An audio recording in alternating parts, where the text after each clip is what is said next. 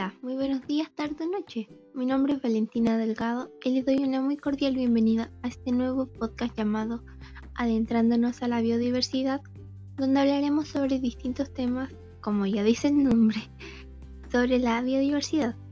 Primero que nada, para ir adentrándonos ya al tema, ¿qué es la biodiversidad?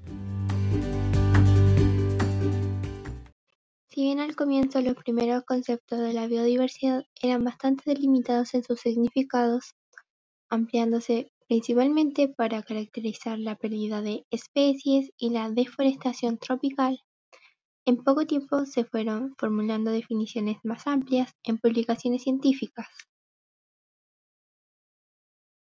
El significado ahora abarca toda, toda la variedad de genes, especies y ecosistemas así también como los servicios que proveen a los sistemas naturales y a los humanos. Una vez que ya sabemos qué es la biodiversidad, nos preguntaremos por qué es tan importante, pues esta está conectada entre entornos y especies que dependen de unos con otros para sobrevivir. Un ejemplo seríamos los seres humanos, pues la biodiversidad proporciona muchos servicios del ecosistema que aunque nosotros no lo valoremos, son esenciales para nuestro bienestar. Por ejemplo, las lombrices de tierra nos ayudan a regular el agua y aportan nutrientes minerales al suelo. También nos da productos directos, ya sean como los alimentos o los medicamentos. Por ejemplo, el desarrollo de las drogas farmacológicas cuenta con una muy amplia gama de productos naturales, y esto sin contar los millones, millones de personas en el mundo que siguen utilizando plantas locales como forma principal de la medicina. La biodiversidad se puede encontrar en todas partes, pero hay algunos hábitats y ecosistemas en el mundo que contienen una enorme variedad de especies de plantas y animales que no se encuentran a ningún otro lado. Uno de los lugares más famosos es en la isla de Madagascar, un país insular con una altísima tasa de endemismo. ¿Qué es endemismo? Eh, significa que son las especies que son exclusivas de tal lugar. La gran mayoría de las especies de los seres vivos que se encuentran en la isla son los famosos lémures o los árboles baobab.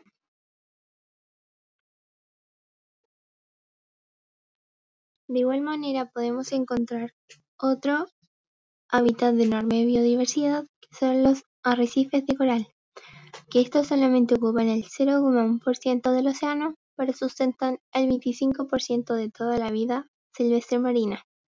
De modo similar, igualmente tenemos las selvas tropicales que contienen aproximadamente el 80% de la totalidad de especies documentadas, aunque solamente cubre el 6% de la superficie terrestre.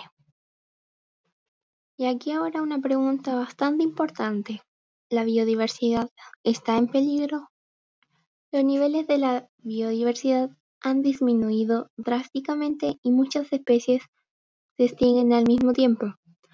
Estos son acontecimientos que se conocen como extinciones masivas y hasta el momento solo hemos pasado por cinco de ellas en un periodo de cientos de millones de años. La extinción más reciente que se produjo hace algunos aproximadamente 65 millones de años fue cuando el impacto de un asteroide arrasó con el 75% de las especies de la Tierra, incluidos todos los dinosaurios no aviarios.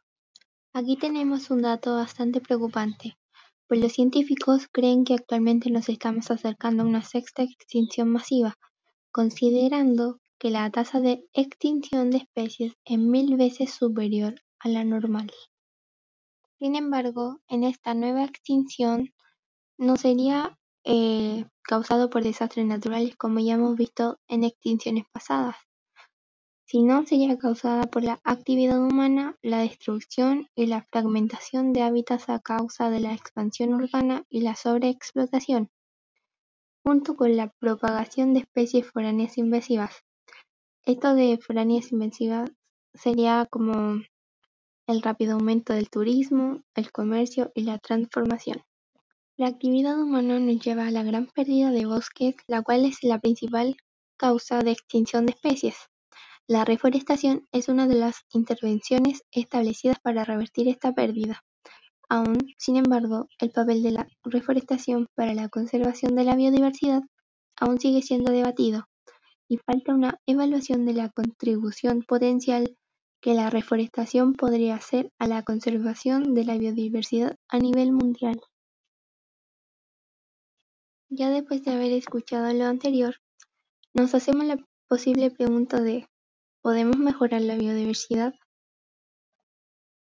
Pues dado que los hábitats son tan importantes para la supervivencia de los seres vivos, es impredecible que aprendamos a tomar las medidas necesarias para conservarlos mejor y proteger así la biodiversidad que nos sostienen. En muchos parques urbanos, las autoridades locales tomaron la decisión de plantar praderas de flores para aumentar la biodiversidad. En los campos, la mejora de las prácticas agrícolas puede marcar la gran diferencia en la conservación de la biodiversidad. Aquí, las iniciativas del restablecimiento y mantenimiento de los hábitats desempeñan un papel muy fundamental en la mejora de la biodiversidad, ya que contribuyen a establecer una red de hábitat en el entorno. En otras regiones del mundo, donde los niveles de producción son mucho más bajos, las mejoras de buenas prácticas y las tecnologías de respaldo pueden evitar que la tierra cambie por la producción de cultivos. Las áreas de parques naturales diseñadas para proteger la vida silvestre también ayudan al desarrollo de la biodiversidad. Ya en conclusión, la conservación de la biodiversidad es un tema fundamental que presenta múltiples aristas y que ésta requiere de diferentes miradas para lograr sus objetivos. Sin duda, un aspecto crucial es la comprensión del concepto en todas sus aceptaciones. Las múltiples definiciones que ha recibido este concepto son un reflejo de la gran complejidad y generalidad que tiene este tema.